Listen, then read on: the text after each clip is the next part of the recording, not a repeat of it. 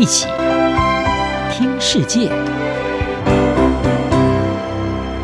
欢迎来到一起听世界，请听一下中央广播电台的国际专题报道。今天要为您播报的是：澳中关系破冰之后，哪一些敏感议题或在挑动北京的敏感神经？自二零一九年来，澳洲和中国的关系逐渐走向冰点。在几年来的冰冷关系之后，两国近来重新开启部长级的高层接触。由澳洲外交部长黄英贤率领一个小型代表团，在二零二二年底访问北京。被认为这两个主要贸易伙伴正寻求稳定关系。在过去几年，澳洲和中国的关系急剧恶化，因为坎培拉呼吁对 COVID-19 疫情的起源来进行国际调查。北京在这之后就对一系列的澳洲商品实施贸易制裁。二零二二年五月上台的澳洲总理艾班尼斯，十一月在印尼举行的二十国集团峰会期间，和中国国家主席习近平会面，标志着两国关系逐渐解冻。外交家杂志则分析，即便澳中关系好转，不过在几项关键的议题上，包括澳洲深化跟盟友美国的安全合作，以及针对国安而对中资进行审查，都可能使双方的关系进一步紧张。分析指出，澳中关系的发展很难不受到当今美中对抗局面的影响。澳洲持续加强和美国的安全合作。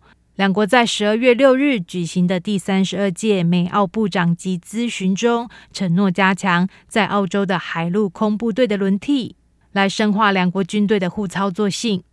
双方还会再进一步在国防产业上进行合作。澳洲国防部长马勒斯在先前也曾经表示，跟美国的同盟关系将会强化澳洲的主权，因为这可以提供澳洲自己没有办法取得的科技和情报。而一旦美中紧张关系加剧，澳美越加密切的安全合作将会随之挑动北京的敏感神经。中国向来也对澳洲参与的四方安全对话和澳英美三方安全伙伴大力批评。中国外交部把美国、日本、澳洲和印度组成的四方安全对话描述为围攻中国的工具，并说，二零二一年新成立的战略同盟。澳英美三方安全伙伴是亚太版的北约。澳英美三方安全伙伴成立的核心目的，就是要协助澳洲来取得核动力潜舰。这尤其受到中国的强烈批评。外交家报道指出，二零二三年可能会看到这一项计划的早期成果。而此外，澳洲即将提出一项国防战略审查，可能会对采购或联合开发及音速飞弹来提出建议。这可能是会引发北京愤怒的另一个痛点。此外，在过去一年，澳洲和中国都更积极跟太平洋国家展开安全合作，双方尤其在所罗门群岛付出许多外交努力。在北京和所罗门在二零二二年三月签署一项安全协议之后，加剧坎培拉的担忧，因为这可能为中国在该地区建立海军设施来打下基础。北京有可能在距离昆士兰海岸不到两千公里的地方部署军力。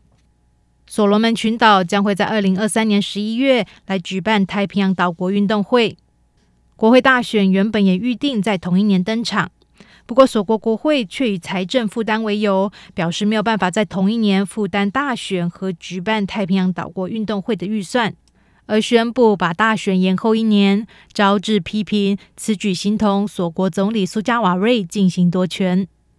各界担忧，一旦政治情势不稳，太平洋岛国运动会可能会成为民众示威的目标。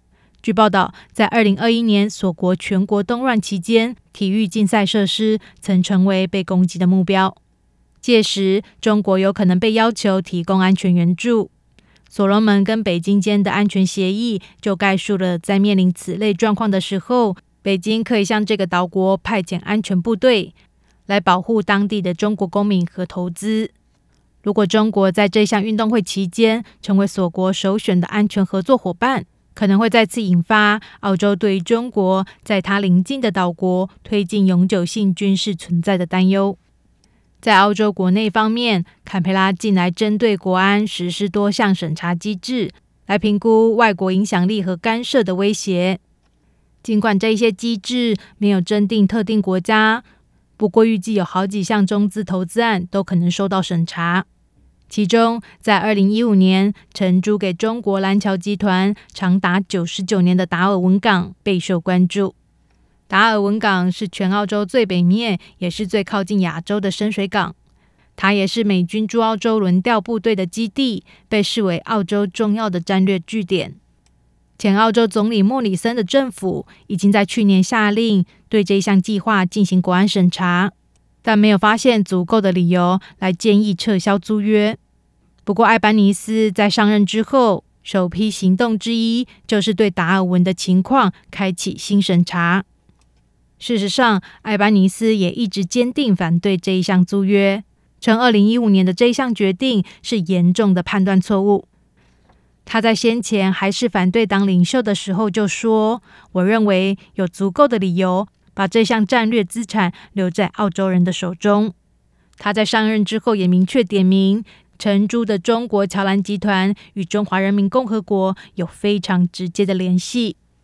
如果新审查导致这一项租约被取消，北京不太可能会接受这一项结果，预计将会在政治行动上先发制人。